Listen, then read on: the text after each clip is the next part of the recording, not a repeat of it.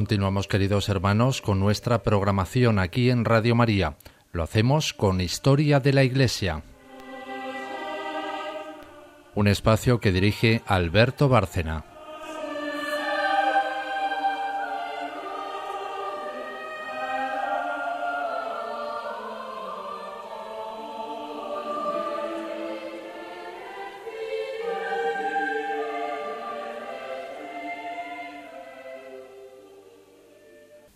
Buenas noches, eh, oyentes de Radio María. Aquí estamos otra vez para hacer historia de la Iglesia. Eh, el equipo habitual, Rosario Gutiérrez, María Ornedo. Buenas noches. Un saludo cordial. Y yo. Eh, vamos a dedicar hoy el programa al monacato, empezando por la vida estética como precedente claro de este movimiento.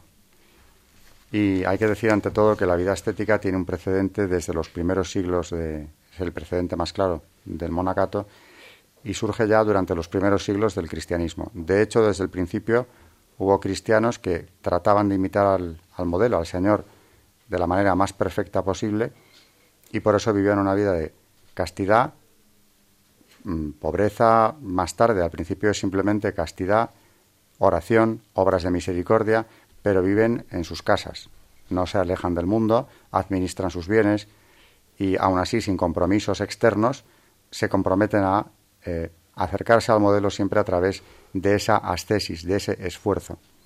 Más tarde ya aparecen grupos, eh, en época de San Jerónimo, en, Roma, después en Palestina, donde él va a vivir, pero de esto yo no voy a hablar mucho porque hoy precisamente Charo nos va a hablar de él. Eh, pero se caracteriza San Jerónimo porque mm, lleva la dirección espiritual de los primeros grupos de vírgenes consagradas primero en Roma, luego en Palestina, formados, que se habían ido formando espontáneamente entre viudas o, solteras que se consagran al Señor. Pero eso es un movimiento totalmente espontáneo que surge pues ya en el siglo III claramente. El monacato es un paso más que viene más tarde, ya en el siglo IV, y tiene eh, un precedente claro importantísimo en San Pacomio, que muere en el año 346. Este movimiento surge en Egipto, ya hemos comentado aquí que Egipto, antes de la invasión musulmana, se caracteriza por su elevada espiritualidad cristiana, pues allí tenía que ser precisamente donde nace el monacato, en la Tebaida, en el Alto Egipto, empiezan a vivir mm, en torno a San Pacomio, eh, aparece ya lo que podríamos calificar de primeros monjes, aparece el monacato real, y se caracteriza porque estos primeros monjes viven en común y viven en obediencia al superior jerárquico, este tema de la obediencia hoy me gustaría desarrollarlo con vosotras y lo haremos un poco más adelante. Aparte también aparece un elemento clave en la vida monástica que es la regla, porque en lo sucesivo los monjes van a tener su vida eh, perfecta, meticulosamente organizada a través de la misma. Aparte de San Pacomio en Egipto, también en Asia Menor hay que destacar a San Basilio de Cesarea, que va a promover y organizar allí la vida monástica, y también tiene su propia regla, sus propias normas de vida en común. Ya antes de ello, San Agustín, el obispo de Hipona, al que hemos dedicado algún programa, había establecido eh, la regla que llamada de San Agustín porque reunió a clérigos que vivían en su casa formando ya una vida en común.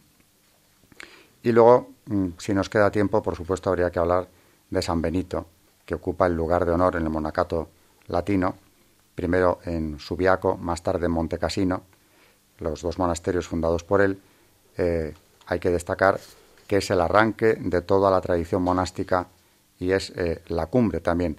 Toma elementos para su regla de los eh, fundadores primeros, de Pacomio y de Basilio, y elabora él la suya propia, utilizando también la llamada regla del maestro, de donde surge el famoso código de San Benito que alcanzó un éxito inmenso. Cabría destacar, aunque quizá hoy no nos dé tiempo, ya va a ser demasiado, el nacimiento del cister como una rama precisamente de los benedictinos y que tendrá tanta importancia, pero ya más adelante, a partir del siglo XII. Eh, trataban los monjes del cister de retornar a la primitiva simplicidad y hay que destacar, en su día también lo haremos, hoy si nos da tiempo de hablar de él también, hay que destacar el ingreso en el cister de un personaje clave en su historia, eh, San Bernardo, un noble borgoñón que llegó a ser abad, abad de Claraval e hizo una labor ingente Solamente destacar que cuando San Bernardo ingresa en el Cister, este contaba con unos cuantos, una, docena aproximadamente de abadías, y cuando él muere son 343 los monasterios ya fundados. En fin, que todavía no hemos hablado de los monjes anglosajones, de los monjes que evangelizaron Alemania, como Bonifacio, por ejemplo, un monje inglés, Winifred, que tomó el nombre de Bonifacio, y no hemos hablado de los monjes del Imperio Bizantino, que van a tener también una parte esencial en la evangelización de los pueblos eslavos. Eh, pero bueno, hubo varias modalidades verdaderamente difíciles, eh, con una ascesis tan elevada eh, como la de los estilitas, que intentaron por ese procedimiento, por una vida extremadamente dura y sacrificada, acercarse al Señor renunciando a todo lo material. Estos estilitas merecen una mención, aunque sea unos minutos, y Charo nos va a contar o nos hace alguna cita que nos resume lo que, lo que significaba la vida de ellos. Voy a tomar prestadas las palabras de la historia de la Iglesia escrita por el jesuita Bernardino Llorca. Él nos informa de que tal forma de vida era tan rara que si no estuviera tan atestiguada por las fuentes contemporáneas, pensaríamos sin duda que era algo inventado. El nombre de estilitas procede del griego estilos, columna. Los estilitas eran penitentes que, llevados de su espíritu de mortificación, vivieron durante largos años sobre una columna que llegó a ser de 8, 10 y 15 metros de altura, con uno o dos metros cuadrados de superficie. En este lugar, expuestos a la intemperie y a todas las incomodidades imaginables, vivían y realizaban toda su actividad ascética, recibiendo por una cuerda el necesario sustento una o varias veces al día. El más destacado de ellos fue San Simeón, llamado por ello el Estilita, nos consta, por documentos fehacientes, que cerca de Antioquía se mantuvo durante 30 años sobre una columna, los primeros 14 años más baja, pero los últimos 16 de su vida a unos 15 metros de altura. De este modo puede ser considerado como el iniciador de este nuevo género de penitencia.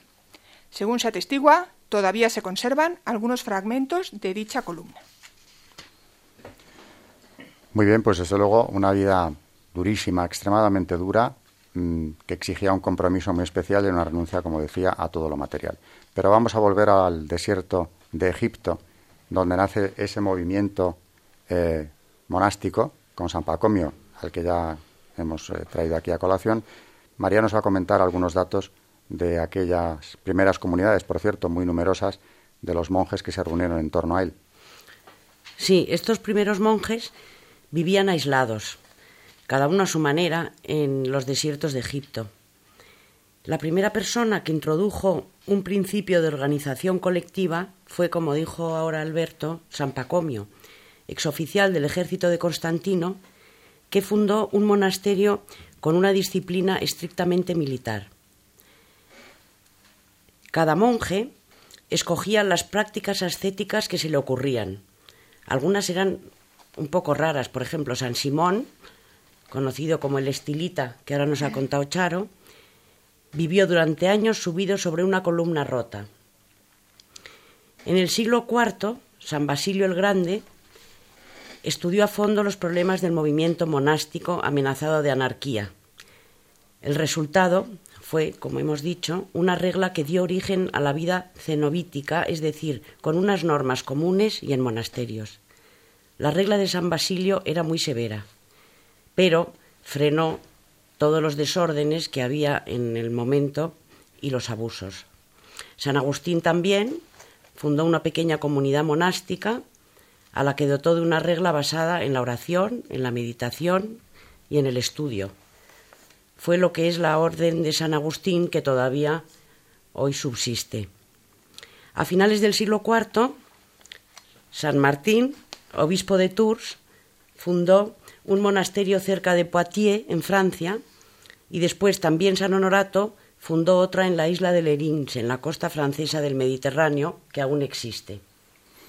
Bien, son orígenes del monacato, que es un movimiento que aparece eh, al tiempo en distintos puntos del, imperio, imperio, romano, un imperio ya cristiano. Eh, del monacato subrayábamos antes algunas notas generales, como es la vida en común, eh, como es esa vida en comunidad, ese apartarse del mundo que ya se había iniciado un poco antes, huyendo del tono mediocre que había eh, se había extendido después de las primeras comunidades cristianas mucho más fervorosas que las de este tiempo, esa huida del mundo, vida en común, decía, y algo esencial, esencial en la historia de la Iglesia y desde luego del monacato que se introduce también ahora, la obediencia al superior religioso. Es algo establecido por los primeros monjes, por los monjes pacomianos, y eh, que es todo un tema a desarrollar porque estamos tocando precisamente uno de los votos, precisamente el que quizás sea, según testimonios que yo he recibido, eh, el más duro, el que exige un grado de humildad, de entrega a la vida religiosa eh, extraordinariamente elevado para asumirlo. María nos va a hablar precisamente de este, de este voto, de lo que significa la obediencia a través de unas citas que una vez más ha elegido muy oportunamente. Yo he traído una carta fechada en Roma el 26 de marzo de 1553 de San Ignacio, que es considerada como la expresión clásica y completa del pensamiento ignaciano sobre la obediencia. En esta carta se examina el problema de la obediencia a fondo. Se dan los fundamentos, se indican sus ventajas, su necesidad, clases, etc. San Ignacio deseaba que la virtud característica de la compañía de Jesús fuera la obediencia. El principio fundamental de la obediencia es ver a Cristo en el superior, sin fijarse ni en lo bueno ni en lo malo de la persona humana.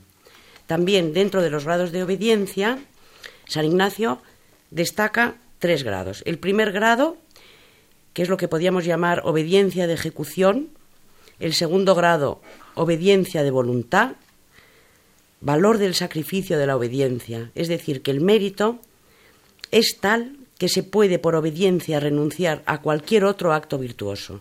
Se perfecciona el libre albedrío con la obediencia. Peligro de traer la voluntad del superior a la suya, que ya vamos a comentar más tarde. Y el tercer grado, la obediencia de entendimiento, que dentro de su, de su naturaleza es posible que la voluntad pueda influir en el entendimiento. Es justa porque es razonable dar una regla recta al juicio y conformar su voluntad con la de Dios, también es necesaria porque para hacer la subordinación perfecta, para preservarse de las ilusiones del amor propio, para que quede tranquilo el que obedece y para conservar la unión. Y también es perfecta, porque el hombre inmola lo que es más excelente, completa el holocausto e implica una admirable victoria. Los medios generales para su consecución son dos, la humildad y la mansedumbre. Los medios particulares es ver a Dios en los superiores, o sea, buscar razones a favor de lo que me han mandado, aceptar lo ordenado a ciegas, sin más inquirir, con docilidad parecida a la que se tiene en cosas de fe. La representación a los superiores no se opone a la perfección de la obediencia, con tal de que se haga en las debidas condiciones. Es una necesidad de representar con indiferencia y con plena libertad. Y luego las observaciones finales, en las que San Ignacio dice que la obediencia se extiende también a los que tienen algún cargo para con sus respectivos superiores. De la obediencia depende la prosperidad de las familias religiosas, debido a la ley de la subordinación que se explica y aplica a las órdenes religiosas. Luego hay una exhortación final en la que se pone de ejemplo a Cristo y la recompensa de la obediencia. O sea, San Ignacio viene a decir que aunque todas las virtudes mm, son importantes, y todas, cuanto más perfectas lo sean, es mejor, la obediencia es la más importante de todas. Dice él, me da deseo, Dios nuestro Señor, de veros señalar, no solamente por el singular bien que en ella hay, que tanto en la Sagrada Escritura, con ejemplos y palabras en el Viejo y Nuevo Testamento se encarece, pero porque, como dice San Gregorio, la obediencia es una virtud, que sola ella ingiere en el ánima las otras virtudes, e impresas las conserva. Y en tanto que ésta floreciere, todas las demás virtudes se verán florecer, y llevarán el fruto que yo en vuestras ánimas deseo. Y el que demanda, el que redimió por obediencia al mundo perdido por falta de ella, hecho obediente hasta la muerte, y muerte de cruz. Charo tenía también alguna cita elegida hablando del, mismo tema. Eh, cuéntanoslo, precisamente, eso que tenías. Tenemos que retroceder en el tiempo y en el espacio, porque vamos a hablar de los monjes basilianos, de San Basilio el Grande, para citar que en su regla se contenían grandes aciertos y se marcaba un nuevo avance en la organización de los grandes centros monacales. Era de capital importancia dentro de la concepción basiliana la obediencia. Se ha podido observar con acierto que San Basilio no estimaba tanto la sujeción o mortificación del cuerpo como la del espíritu. Ya en el noviciado se hacía particular esfuerzo en romper el propio juicio y acostumbrarlo a moldearse y sujetarse al de los demás. Bien, pues eh, un voto, como decíamos, verdaderamente importante que lo va a cambiar todo. Eh, a partir de aquí, mm, verdaderamente del monacato, eh, hemos trazado antes como una visión general de cómo se va a ir extendiendo. Va a tener también, y ahí nos hemos dejado en el tintero nombres importantes, en, en la parte oriental, lo que va a ser más tarde el Imperio Bizantino, un gran desarrollo y una enorme influencia.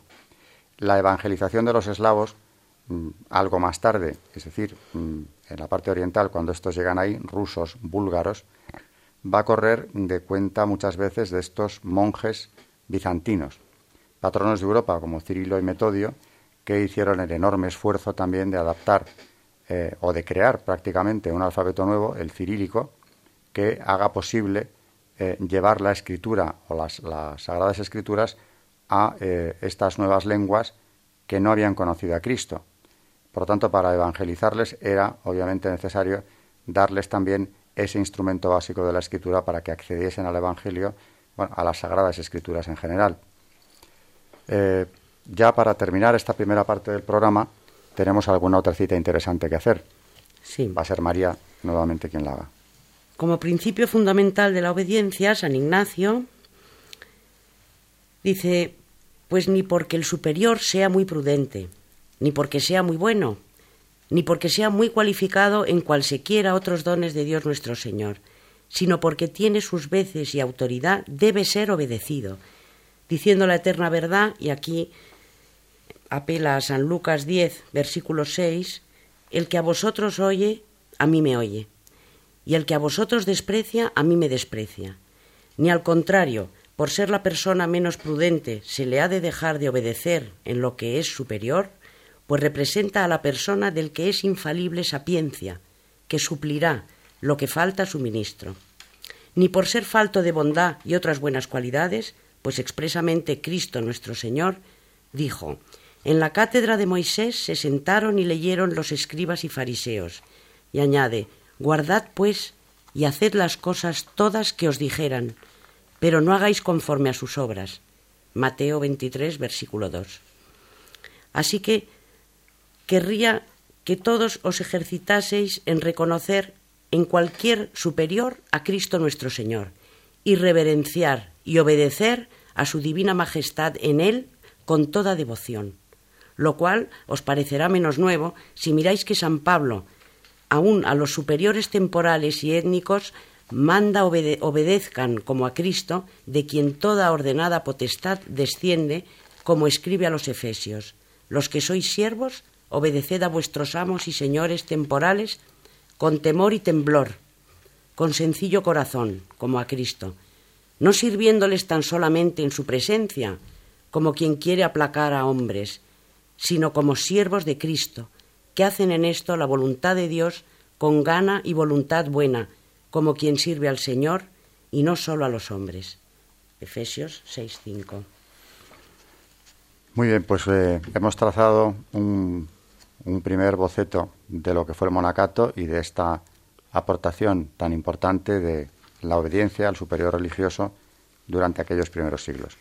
Va a venir ya enseguida la sección de Charo, donde nos va a hablar de un personaje clave en, en toda esta historia, en el monacato, y antes de despedirnos, ya por último, en esta primera parte, recordar el teléfono de Radio María eh, para todo aquel que quiera llamar pidiendo algún programa o también para hacer donativos, que es de lo que esta casa vive.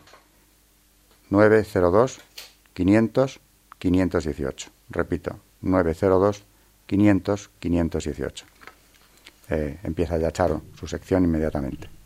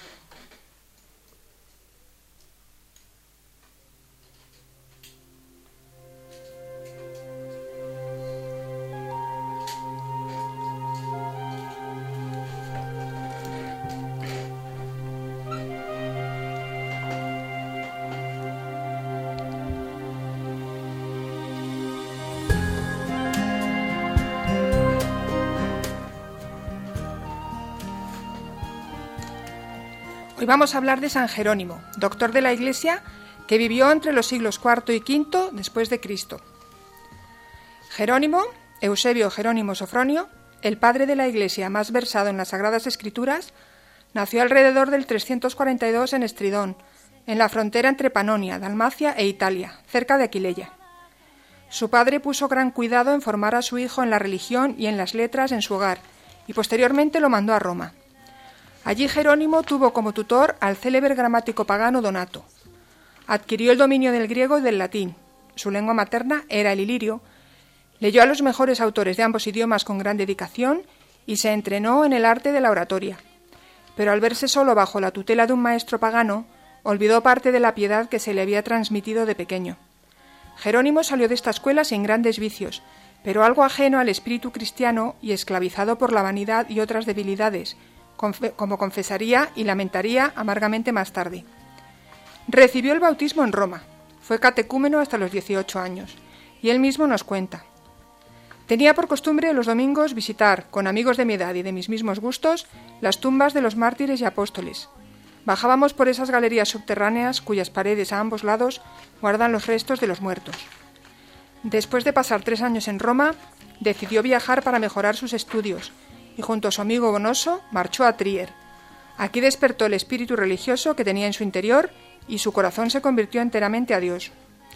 En 370 Jerónimo se estableció por un tiempo en Aquileia, donde el obispo San Valeriano había atraído a tantos hombres buenos que su clero era famoso en todo Occidente. San Jerónimo se hizo amigo de muchos de ellos, cuyos nombres aparecen en los escritos del santo. Entre ellos están San Cromacio, entonces sacerdote, que sucedió a Valeriano, sus dos hermanos, los diáconos Joviniano y Eusebio, San Heliodoro y su sobrino Nepotiano, y sobre todo Rufino, el amigo del alma al principio y posterior enemigo acérrimo de Jerónimo. Ya entonces empezaba a hacerse enemigos y a suscitar fuertes oposiciones. A los tres años, por un conflicto sin especificar, el grupo se rompió. Jerónimo decidió retirarse a un país lejano. Bonoso, que había sido compañero de estudios y viajes desde la infancia, se fue a vivir a una isla desierta en el Adriático. Jerónimo conoció en Aquileia a un afamado sacerdote de Antioquía, Evagrio, lo que le hizo cambiar de destino y fijarlo en Oriente. Con sus amigos Inocente, Heliodoro e Hilas, liberto de Santa Melania, se dirigió al este. San Jerónimo llegó a Antioquía en 374. Inocente y Heliodoro cayeron enfermos y murieron allí. Jerónimo también enfermó, en una carta cuenta que en plena fiebre empezó a delirar. Le parecía que se le convocaba al juicio ante nuestro Señor. Al preguntarle quién era, respondió que era un cristiano. Mientes, fue la respuesta. Eres un ciceroniano, pues donde está tu tesoro, allí está tu corazón. Esta experiencia caló hondamente en Jerónimo. En consecuencia, se retiró al desierto de Calcis, una tierra estéril al sureste de Antioquía, donde pasó cuatro años en soledad, Sufrió mucho por su mala salud y todavía más por las tentaciones de la carne que le asediaban. En la parte más remota de un desierto salvaje y rocoso, escribió años después, abrasado por el calor del sol ardiente que incluso asusta a los monjes que allí habitan, creí estar en medio de las delicias y multitudes de Roma. En este exilio y prisión al que me había retirado voluntariamente por miedo al infierno, sin más compañía que escorpiones y fieras, Me imaginaba muchas veces contemplando cómo bailaban las doncellas romanas, como si yo estuviera en medio de ellas. Tenía la cara pálida por el ayuno, pero mi voluntad se veía asediada por el deseo. En mi frío cuerpo y en mi carne apergaminada, que parecía muerta, podía vivir la pasión. A solas con este enemigo, me arrojé en espíritu a los pies de Jesús, regándolos con mis lágrimas, y domé mi carne con ayuno varias semanas. No me avergüenza hablar de mis tentaciones, pero lamento no ser ahora lo que fui entonces. Muchas veces llegaba la noche y seguía yo golpeándome el pecho hasta que volvía a la calma. Así permite Dios poner a prueba el alma de sus siervos de vez en cuando. Pero la vida corriente de San Jerónimo era tranquila, regular y sin grandes altibajos. Para alejar las tentaciones, añadió a sus austeridades corporales un nuevo estudio, que esperaba frenaría su imaginación y le daría la victoria sobre sí mismo. El estudio del hebreo. Cuando mi alma ardía con malos pensamientos, le dice al monje rústico en 411, como último recurso me puse a estudiar con un monje que había sido judío, para que me enseñara el alfabeto hebreo y partiendo de las sensatas reglas de Quintiliano, la abundante y fluida elocuencia de Cicerón, el grave estilo de Frontón y la suavidad de Plinio, me volqué en este idioma de palabras silbantes. Sin embargo, siguió leyendo a los clásicos paganos de vez en cuando. La Iglesia de Antioquía estaba entonces perturbada por disputas doctrinales y disciplinarias. Los monjes del desierto de Calcis tomaron vehemente parte en estas disputas y querían que San Jerónimo hiciera lo mismo y que se pronunciara. Él prefirió quedarse solo y que lo dejaran a su aire, pero escribió dos cartas para consultar el curso que debía seguir a San Damaso, que había subido al solio pontificio en 366. En la primera dice Estoy en comunión con vuestra santidad, es decir, con la cátedra de Pedro.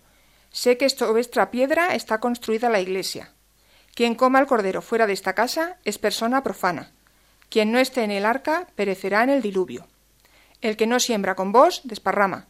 El que no es de Cristo pertenece al anticristo. Decidme, por favor, qué debo hacer. Al no recibir una rápida respuesta, volvió a escribir. La respuesta de Damaso no se ha conservado, pero se sabe que el Papa y la Iglesia Occidental reconocieron a Paulino como obispo de Antioquía, y San Jerónimo recibió de sus manos el orden sacerdotal cuando dejó el desierto de Calcis.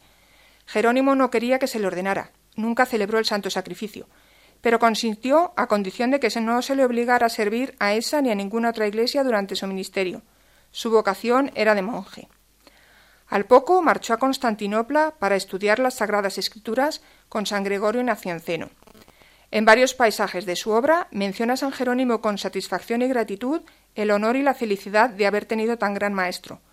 Cuando San Gregorio dejó Constantinopla en 382, San Jerónimo fue a Roma con Paulino de Antioquía y San Epifanio para asistir a un concilio que San Damaso había convocado con motivo del cisma de Antioquía. Al terminar el concilio, el Papa Damaso lo retuvo como secretario suyo. Jerónimo, de hecho, decía que hablaba por boca de Damaso. A petición del Papa, revisó la versión latina de los Evangelios, que estaba desfigurada por falsas transcripciones, torpes correcciones y ligeras interpolaciones. Revisó también el Salterio en latín. Además de esta actividad oficial, se ocupaba también del cuidado y dirección del movimiento ascético que florecía entre varias de las damas nobles de Roma. Entre ellas se encuentran algunos de los nombres más famosos de la antigüedad. Santa Marcela, junto con su hermana Santa Asela y su madre Santa Albina. Santa Lía, Santa Melania la Mayor, la primera en ir a Tierra Santa. Santa Fabiola y Santa Paula, con sus hijas Santa Blesila y Santa Eutoquio.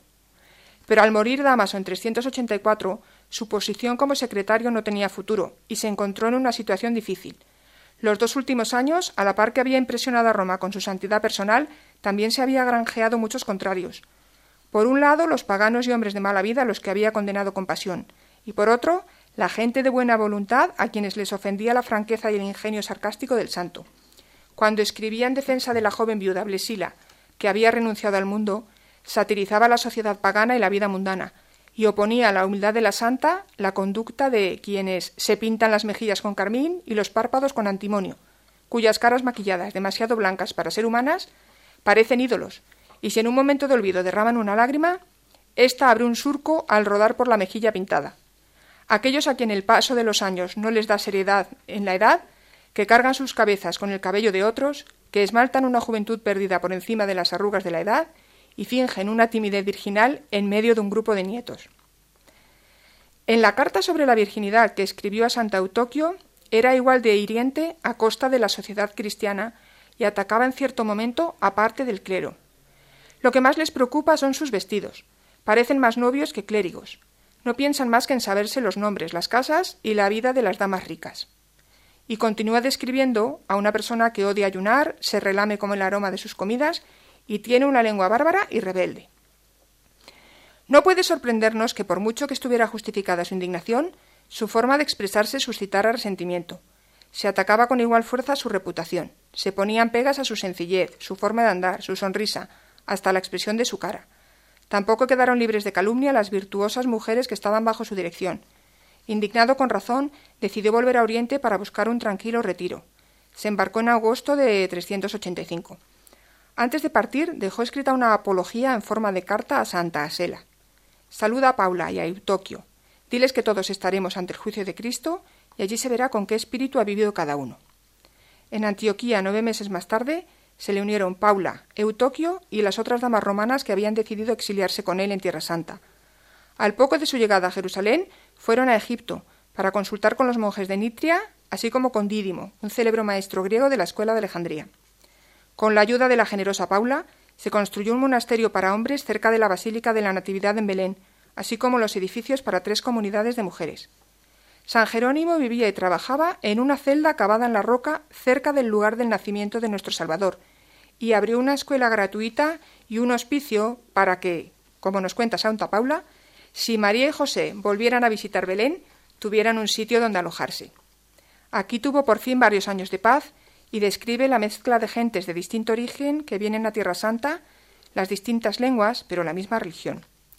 Pero Jerónimo no podía permanecer aparte y mudo cuando la verdad cristiana se veía amenazada. En Roma había escrito un libro contra Elvidio, en el que hablaba de la virginidad perpetua de la Virgen María. Elvidio sostenía que María tenía otros hijos con San José. Este error volvió a citarse en las obras de un tal Joviniano. El yerno de Santa Paula, San Pammaquio y otros laicos se escandalizaron al saber de estas doctrinas y enviaron sus obras a San Jerónimo, quien en 393 escribió dos libros contra Joviniano. En el primero muestra la excelencia de la virginidad abrazada por amor a la virtud, que Joviniano había negado. En el segundo refuta los demás errores. Este tratado está escrito en el poderoso estilo característico de Jerónimo. Algunas personas pensaron que no daba al matrimonio todo el honor que merecía. Por esta razón escribió Jerónimo su Apología a Panmaquio, que a veces se conoce como el tercer libro contra Joviniano. Años después tuvo que prestar atención a un tal Vigilantius, al que él llamaba Dormantius, adormilado, un sacerdote romano de la Galia que condenaba el celibato y la veneración de las reliquias. San Jerónimo escribió al respecto No adoramos las reliquias de los mártires, pero las honramos para adorar a aquel a quien pertenecen los mártires. Honramos a los siervos para que el respeto que se les muestra pueda reflejarse a su vez en el Señor reivindica el honor dado a los mártires como algo distinto a la idolatría, pues ningún cristiano los adora como dioses, y para demostrar que los santos interceden por nosotros escribe Si los apóstoles y los mártires, mientras, y mártires, mientras viven en la tierra, pueden rezar por otros hombres, ¿cuánto más no podrán hacer tras su victoria? ¿Tienen acaso menos poder ahora que están con Jesucristo? Defiende el estado monástico y dice que un monje busca seguridad rehuyendo determinadas ocasiones y peligros porque desconfía de su propia debilidad. San Jerónimo habla con frecuencia de la intercesión que por nosotros realizan los santos en el cielo. De 395 a 400, San Jerónimo se vio envuelto en una guerra contra el origenismo, que por desgracia supuso la ruptura de su amistad de más de 25 años con Rufino. Su celo por la verdad sacrificó esta amistad. Muy pocos escritores han hecho mayor uso de las palabras de Orígenes, y pocos lo admiraron más que San Jerónimo pero al saber en Oriente que algunas personas habían caído en el error por la autoridad de su nombre y de algunos de sus escritos, se unió a San Epifanio en una oposición cordial al mal que se propagaba. Rufino, que vivía entonces en un monasterio en Jerusalén, había traducido muchas obras de orígenes al latín y era un entusiasta partidario de su autoridad. Pero no hay pruebas para afirmar que estuviera dispuesto a sostener las herejías que están contenidas, al menos materialmente, en las obras de orígenes. San Agustín vio con inquietud la disputa, la cual, sin embargo, entendió más fácilmente por verse envuelto en una larga controversia con San Jerónimo respecto a la exégesis del segundo capítulo de la carta de San Pablo a los Gálatas. En sus primeras cartas había provocado sin querer a Jerónimo, y tuvo que andarse con mucho tacto y caridad para suavizar sus susceptibilidades. San Jerónimo escribió en 416 Nunca he pasado por alto a los herejes y siempre he hecho todo lo posible para que los enemigos de la Iglesia fueran también mis enemigos. Pero parece que en ocasiones, de forma injustificada, suponía que los que disentían con él eran necesariamente enemigos de la Iglesia. No era partidario de la moderación en la virtud ni contra el mal. Su carácter era pronto a la ira, pero también al, remordimiento, y era más severo con sus deficiencias que con las de los demás. Pero sus denuncias y controversias, aunque necesarias en su mayoría, eran lo menos importante de su actividad. Su nombre es famoso sobre todo por su trabajo crítico con las Sagradas Escrituras. La Iglesia, por esta labor, lo reconoce como hombre suscitado por Dios mediante una especial providencia y lo tiene por el mayor de sus doctores en la exposición de la palabra divina. El Papa Clemente VIII no vaciló al decir que era un hombre divinamente asistido en la traducción de la Biblia. Tenía grandes cosas a su favor en esta tarea, como haber vivido varios años en la tierra donde todavía eran recientes los restos de antiguos lugares, nombres y costumbres. Otras circunstancias pusieron ante sus ojos una representación más clara de cosas que no se aprecian igual en la distancia física o temporal. El griego y el arameo eran lenguas vivas entonces, y el hebreo, aunque había cambiado desde la cautividad de Babilonia, se hablaba y se comprendía entre los doctores de la ley. Aunque se le suponía un dominio casi total del hebreo, San Jerónimo pensaba que aún podía mejorar, y por ello empezó a dar clases con un maestro judío de renombre, Bar Ananías, que le enseñaba de noche para que los judíos no se enteraran. Además de otras condiciones, era necesario que un traductor de la Biblia fuera un hombre de piedad y oración, con ello se obtiene ayuda divina y la mente queda preparada para entrar en el santuario de la divina sabiduría. A Jerónimo le acompañaban una gran pureza de corazón y una vida de penitencia y contemplación. Ya había revisado, cuando estuvo en Roma con el Papa San Damaso, los Evangelios y los Salmos en su versión latina antigua y luego el resto del Nuevo Testamento. En sus años de retiro en Belén, tradujo del hebreo casi todo el Antiguo Testamento. No lo tradujo en orden, empezó por los libros de los reyes. Los únicos libros de la traducción que conocemos como Vulgata que no tradujo ni revisó en San Jerónimo son los libros de la sabiduría, el eclesiástico, el libro de Baruch y los dos libros de los macabeos. Revisó de nuevo los salmos con ayuda del texto hebreo y de una obra de Orígenes, los Exapla, y esta es la versión incluida en la Vulgata y utilizada en el oficio divino. El concilio de Trento declaró que la Vulgata es el auténtico texto en latino utilizado de la Iglesia católica, sin implicar por ello la preferencia de este texto sobre los originales o traducciones a otros idiomas. En 1907, el Papa Pío X encomendó a los monjes benedictinos la tarea de restaurar en la medida de lo posible el texto de la Vulgata de San Jerónimo, que a lo largo de quince siglos se ha visto notablemente modificado y alterado. En el año 404 San Jerónimo se vio abatido por la muerte de Santa Paula y unos años después por el saqueo de Roma por los godos de Alarico en el 410. Muchos huyeron a Oriente y algunos recibieron ayuda y consuelo de nuestro santo. Hacia el final de su vida, los bárbaros en sus correrías interrumpieron sus estudios.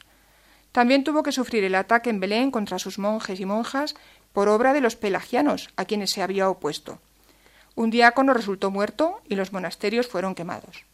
Al poco de morir Santa Eutoquio, San Jerónimo, consumido por la penitencia y el trabajo, con la voz y la vista vacilantes, delgado como una sombra, Murió en paz el 30 de septiembre de 420.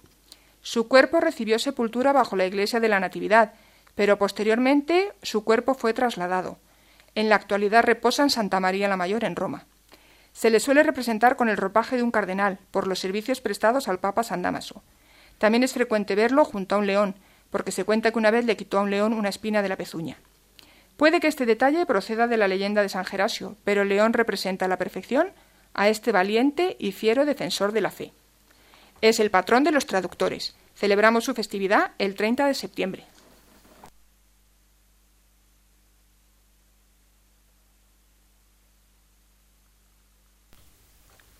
Bueno, personaje desde luego importantísimo al que ya nos habíamos referido como eh, uno de los principales tratadistas de las Sagradas Escrituras, autor de la Vulgata, como Charo nos ha estado explicando, y retomamos eh, el tema precisamente clave en torno al monacato que hemos elegido hoy como esencial, la obediencia. Y en torno a él María precisamente había preparado también unas citas de San Bernardo de Claraval, al que también nos hemos referido en la primera parte, y terminará también con una exhortación de Juan Pablo II sobre el mismo tema. Adelante, María. Sí. San Ignacio en esta carta magistral sobre la obediencia dice que si no hay obediencia de juicio, es imposible la obediencia de voluntad y ejecución. Dice, hay en el obedecer, si el juicio no se sujeta, descontento, pena, tardanza, flojedad, murmuraciones, excusas y otras imperfecciones e inconvenientes grandes que quitan su, su, valor y mérito a la obediencia. Y aquí es cuando recuerda lo que dice San Bernardo de los tales que en cosas no a su gusto mandadas del superior reciben pena. Si esto lo comienzas a llevar pesadamente, a juzgar a tu prelado, a murmurar en tu corazón, aunque exteriormente hagas lo que manda, no es esto virtud verdadera de paciencia, sino velo de malicia. Aquí termino, que queda bastante en la carta de San Ignacio hablando de la obediencia, pero es muy larga. Y claro, es muy importante saber que Juan Pablo II en la exhortación apostólica Redemptionis Donum, el don de la redención, habla de la obediencia diciendo, Cristo, a pesar de tener la forma de Dios, no reputó como botín codiciable el ser igual a Dios, antes se anonadó, tomando la forma de siervo, haciéndose semejante a los hombres, y así, por el aspecto, siendo reconocido como hombre, se humilló, haciéndose obediente hasta la muerte y muerte de cruz. En Filipenses 2, 6, 8. El consejo evangélico de la obediencia es la llamada que brota de esta obediencia de Cristo hasta la muerte. Los que acogen esta llamada, expresada mediante la palabra sígueme, deciden, como afirma el concilio, seguir a Cristo, que redimió y santificó a los hombres por la obediencia hasta la muerte de cruz. Esto está dentro del Concilio Vaticano II en el, en el decreto Perfecta Caritatis, al realizar el consejo evangélico de la obediencia, ellos alcanzan la esencia profunda de la economía total de la redención. Y al llevar a cabo este consejo, desean conseguir una participación especial en la obediencia de aquel uno, a través de cuya obediencia todos se constituirán en justos. La obediencia, como los demás votos de los primeros ascetas y vírgenes, brota enseguida en el monacato porque es la perfecta obediencia de Cristo el modelo a la hora de acercarnos a Él. Una de las virtudes esenciales, eh, decía al principio del programa, que evidentemente dura y difícil de, llevar. Tengo testimonios cercanos sobre esta cuestión, pero yo no quería dejar mm, pasar esta ocasión para hablar de que, además de estas grandes citas eh, que nos han traído Charo y María hoy, hay también en las revelaciones particulares, concretamente en dos religiosas como son Santa Catalina, eh, perdón, Santa Margarita María de Alacoque y también Santa Faustina Kowalska, que eh, junto a todo lo revelado por Cristo a ellas, eh, hacen hincapié precisamente en el valor de la obediencia. Con toda su dureza, María nos decía antes, la obediencia incluso ante órdenes que escapan a nuestra comprensión y de personas por las que podemos sentir incluso rechazo pero a las que tenemos que obedecer en la vida religiosa o fuera de ella incluso, aunque se refiere aquí concretamente a la vida religiosa. Y el nexo que las une a las, a las dos, a las dos santas que acabo de mencionar, es que una recibe el, el mandato de propagar la devoción al Sagrado Corazón de Jesús, mientras que la otra, siglos más tarde, Santa Faustina Kowalska, recibe la revelación de la Divina Misericordia, que vienen a ser además dos revelaciones complementarias o Mm, dos visiones parecidas de lo mismo, ese amor infinito de Cristo por el hombre, ese corazón ardiente de Cristo en amor de Dios, en amor del hombre, en este caso también. Eh, y desde luego digo que mm, a mí me llamaba la atención leyendo las revelaciones de ambas esa insistencia en la obediencia, poniendo ejemplos además concretos, como esa obediencia hacia la persona a quien se la debemos por mucho rechazo que nos cause. En relación con esto, Charo también quería decirnos algo. No quiero dejar pasar hablar de San Benito, del que espero que sigamos hablando, porque en el espíritu de su regla el monje no sólo debe renunciar a los bienes temporales y a su mismo cuerpo, sino a la voluntad propia, por lo cual se exige de él la más perfecta obediencia, y como base de ella debe ejercitarse de un modo especial en la humildad religiosa. El Papa en esta exhortación apostólica insiste mucho en la sumisión, obediencia, entendida como una actitud total de servicio, que conforme toda nuestra vida según el ejemplo del Hijo del Hombre, el cual no ha venido a ser servido, sino a servir y a dar su vida en rescate por muchos. Marcos 10, 45. Así también la Virgen María. Ella, eh, en el momento decisivo de la Anunciación o Encarnación, mm, es lo que supone la economía salvífica de la redención, porque dijo, He aquí la sierva del Señor, hágase en mí según tu palabra. Y ya terminó. Ejemplo muy perfecto el de María y en esta casa de forma especial. Ya únicamente para acabar este programa, también tenemos que subrayar la importancia que en la transmisión de la cultura tuvieron los monjes, eh, a partir de sobre todo de la Orden de San Benito, aunque hay también ejemplos anteriores, eh, que va a ser un papel esencial. Esa labor callada de los monjes en los monasterios durante la Edad Media, en tiempos muy difíciles, eh, fue lo que permitió que nos hayan llegado incluso las obras principales del mundo clásico. Aparte, claro, naturalmente, de obras ya eh, no solo devocionarios, sino textos de las escrituras sagradas, esta misma traducción de la Vulgata, todo ello se conservó en los tiempos turbulentos de la Alta Edad Media, precisamente en el interior de estos monasterios a los que debemos tanta gratitud, donde se ha dado gloria a Dios, se le ha servido de la manera más perfecta y se ha intercedido tanto y se intercede aún por toda la Iglesia que somos todos. Charo, María, mm, nos despedimos. Nosotras también hasta el próximo día. Muchísimas gracias a todos. Buenas noches. Hasta el próximo programa, si Dios quiere.